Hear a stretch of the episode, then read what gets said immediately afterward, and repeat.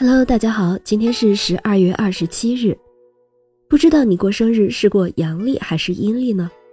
到底哪个历法比较准呢？关于这个问题，其实古代的中国人就争吵和辩论过。那是在一六六八年十二月二十七日，清朝的康熙皇帝下令西洋传教士南怀仁和中国的天文官员辩论斗法，展开了一次中西历法的比赛。讲这个故事之前，先得讲讲我们的阴历，也就是农历的来历，以及来自欧洲的传教士汤若望。汤若望是天主教耶稣会的一名传教士，他在一六二零年就来到了中国，那时候中国还是明朝时期。汤若望把伽利略的学说和欧洲采矿冶金的书翻译成了中文，得到了朝廷的赏识。后来由徐光启推荐。汤若望为朝廷编修崇祯历书，还帮助明朝制造火炮，阻挡清军。汤若望在帮助朝廷修正历法时，明朝沿用的是元代的授时历，由于日月天行有差，长期没有调整过，已经很不准确了。但是历法的调整非常复杂，可以说是牵一发而动全身。比如中国历法是阴阳合历，参照物有太阳和月亮。而且还要配合传统的节气和节日，那怎么调整呢？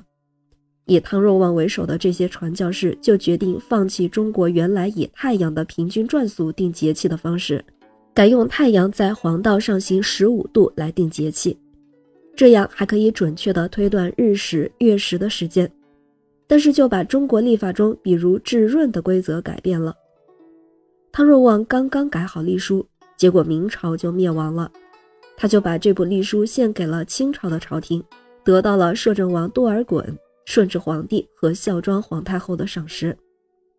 汤若望得到一品封官，他的历法也一用就是十几年。可这个时候啊，有一个叫做杨光先的人出来了。他本来是崇祯皇帝的臣子，后来被流放又被赦免。在顺治晚期，他和当时的钦天监官员里应外合。上书攻击南怀仁、汤若望的历法不合中国传统，说他们想造反。杨光先还说：“宁可使中夏无好历法，不可使中夏有西洋人。”可见他的思想狭隘之至。顺治皇帝并没有搭理杨光先，可是不久后康熙即位，鳌拜当权。鳌拜本来就不喜欢西洋传教士，这下正好下令逮捕了汤若望、南怀仁，还有意大利的传教士利类斯。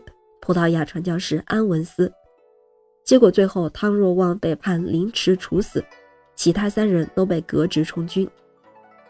第二年春天，中华大地多次发生地震，把那群钦天监的官员吓坏了。孝庄皇太后就趁机赦免了汤若望等人的罪，但是支持汤若望一派的五名中国官员还是被杀了。杨光先被鳌拜任命为钦天监监正，改用了明朝初期的旧历。其实这部旧历是从元朝传下来的，还是学自阿拉伯的回回历，也并不是中国所固有的。一六六八年，鳌拜倒台，康熙夺回政权。他知道回回历有问题，历法总是出错，就把南怀仁找回来了，还下令在这年十二月二十七日这天，南怀仁和杨光先他们进行大辩论。结果辩论了三天三夜，都辩论不出结果，这是为什么呢？这并不是因为南怀仁的辩论没有道理，而是听辩论的大臣们都听不懂，没有办法下判断到底谁对谁错。由此可见，辩论这件事儿是需要有底层的逻辑常识才可以正常进行的。最后，康熙又举办了一次比试，这次不是辩论了，是让双方来计算立春、雨水两个节气，以及月亮、火星、木星运行的度数。那这个结果就很容易看出来了。南怀仁大获全胜，汤若望的历法又再次被启用，所以其实我们现在的阴历呢，也是阳货，是凝结了中西方智慧的结合物。感谢您收听今天的故事，咩咩 Radio 陪伴每一个今天。